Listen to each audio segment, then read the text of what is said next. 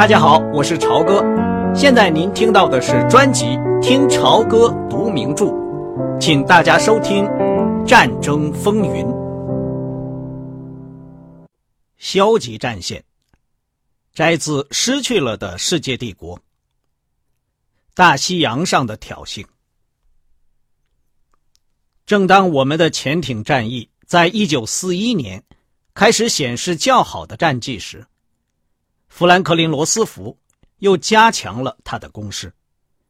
每个月都传来新的关于罗斯福越来越大胆的行动的报道。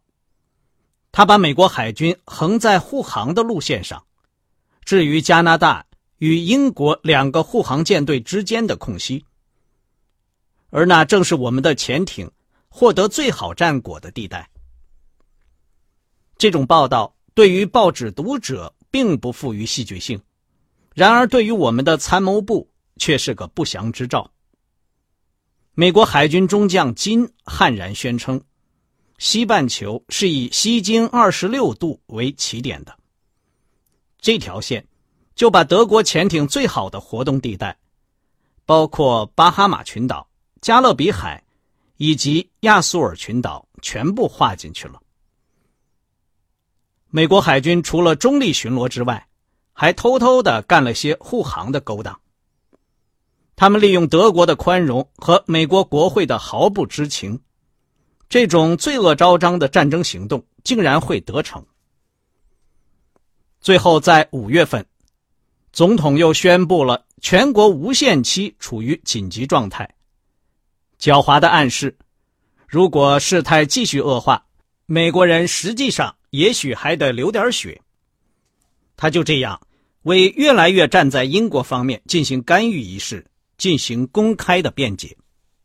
但早在这之前，一月间，英美军事参谋人员就在极端保密的情况下，在华盛顿举行了全面会谈，其范围远远超出德意之间所举行的任何会议。会上双方同意。一旦全球性战争爆发，就以德国第一为政策。这就是一九四一年的美国中立，这也就是罗斯福对其国人的披肝沥胆。在这期间，他滔滔不绝地向美国人民做着保证：只要英国得到足够的援助，美国绝不会参战。丘吉尔和他狼狈为奸，他那篇以把家伙交给我们。我们就会把活干完，为结束语的著名演说，也为其诡计做了掩护。丘吉尔自己十分清楚，他的话完全就是虚无和空洞的。然而，这个时期，美国总统最恶劣的干预是在巴尔干半岛。一九四一年的巴尔干战役本来没有必要发生。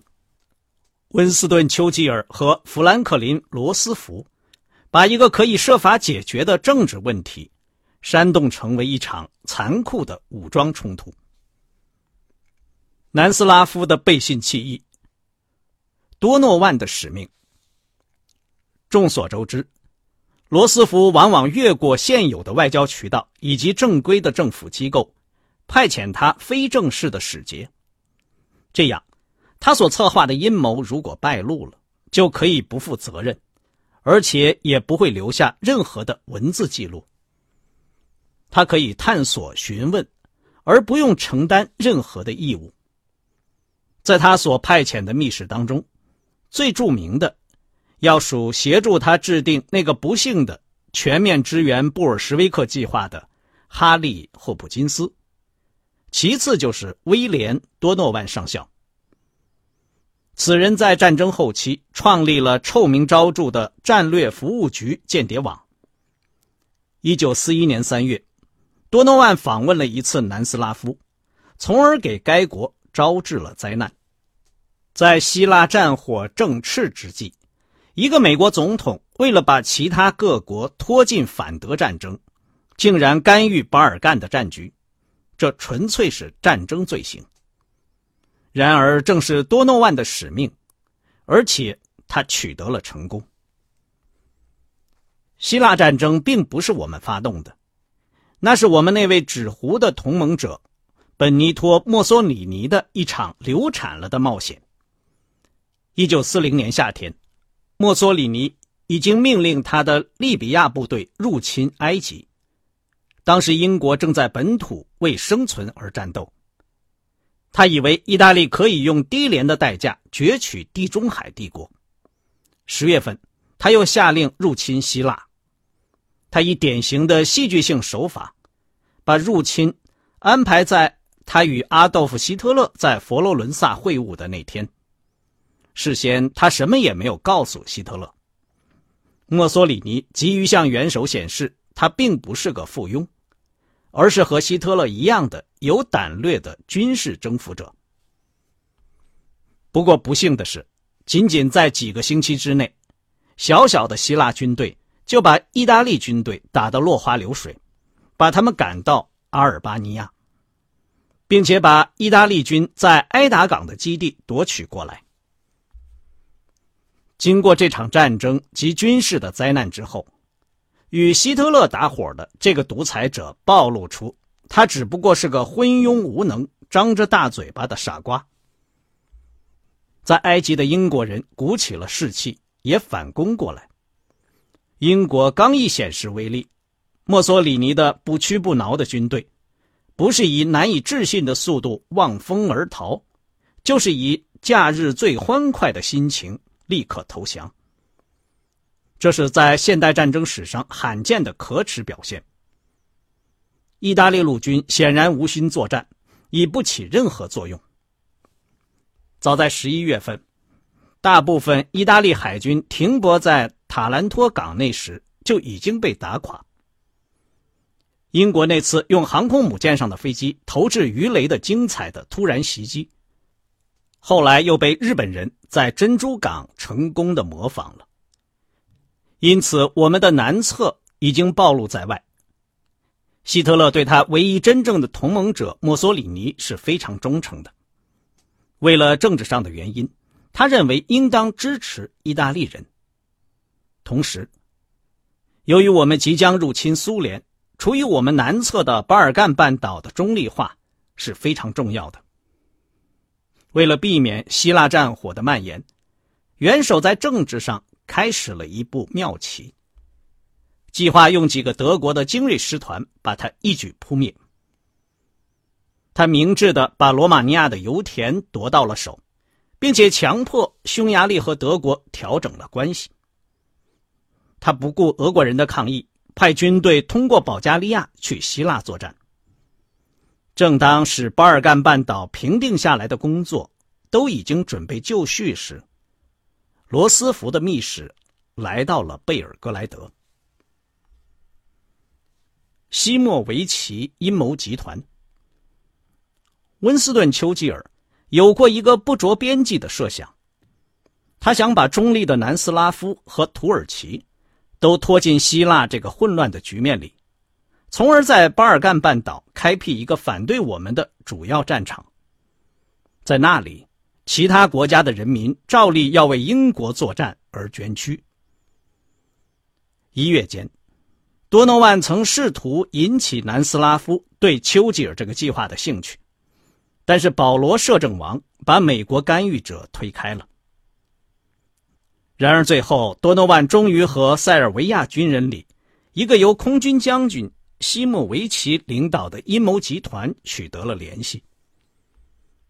南斯拉夫本是凡尔赛协定拼凑出来的，对德国友好的克罗地亚人与我们的劲敌塞尔维亚人之间的水火不相容，使得这个国家四分五裂。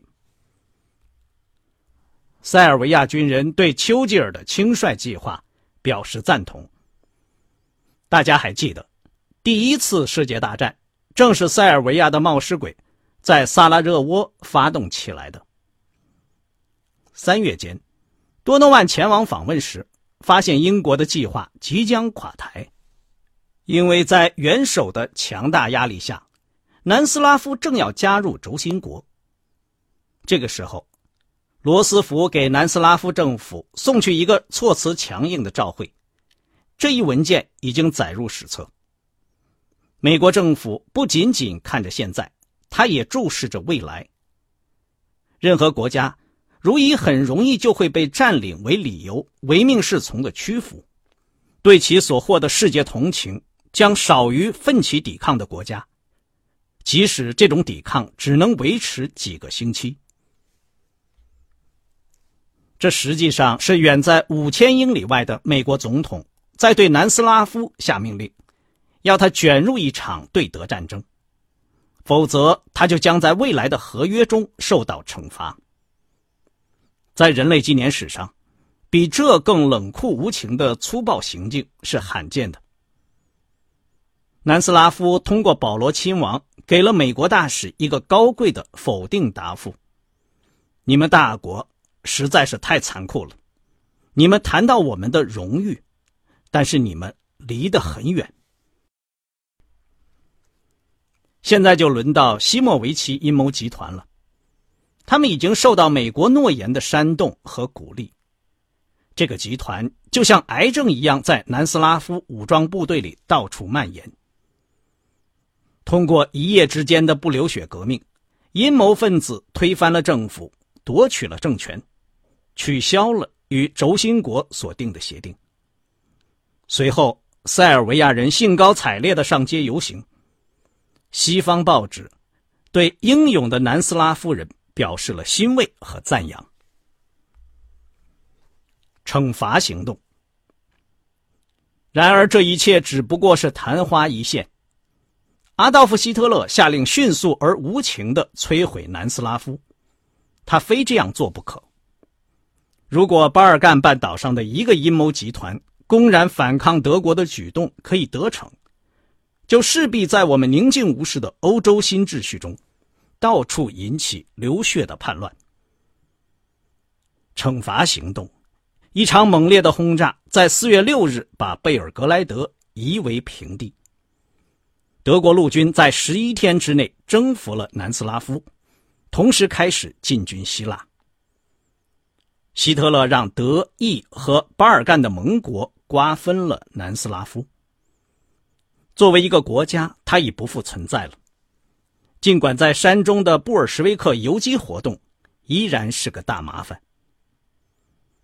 多灾多难的南斯拉夫人民就这样以大量的死亡、军队投降和国家灭亡，替丘吉尔和罗斯福的阴谋诡计付出了代价。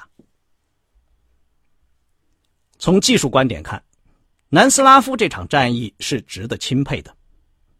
迅速的胜利看起来总像是很容易的，然而那里多山的地形，而南斯拉夫的陆军拥有一百万名以上的精悍士兵。德国陆军是靠了元首的坚决果断以及打击的迅速而获胜的。该战役的作战计划必须由德国陆军最高统帅部在一个不眠之夜完成，因为不同于我们以前的陆地行动。存档中并没有已经制定好的进攻南斯拉夫的作战计划，然而计划仍是执行的天衣无缝。而使人难以置信的是，我方伤亡的士兵还不到六百人。关于第二次世界大战最无聊的陈词滥调，莫过于说希特勒之所以战败，是由于他对南斯拉夫发泄了个人的私愤。为了对一个小而无害的邻邦大肆报复，而把对苏联的进攻推迟了极其宝贵的三到五个星期。事实上，希特勒的决定是出于万不得已。在计划进攻俄国之际，绝不能容忍南侧距离罗马尼亚油田如此之近的巴尔干半岛方面有一条敌对的战线。至于元首的盛怒。那是他督促将领的一种方式，尽管成为这种脾气的靶子是难堪的，然而这一手法却屡试不爽。关于失去时间的论点也是不值一驳的，因为支配我们对苏作战时间表的是气候以及地面情况。不过必须承认，如果意大利始终未能参战，德国的处境会好得多。用若干中立国家所形成的地带，确保侧面的安全是十分有利的。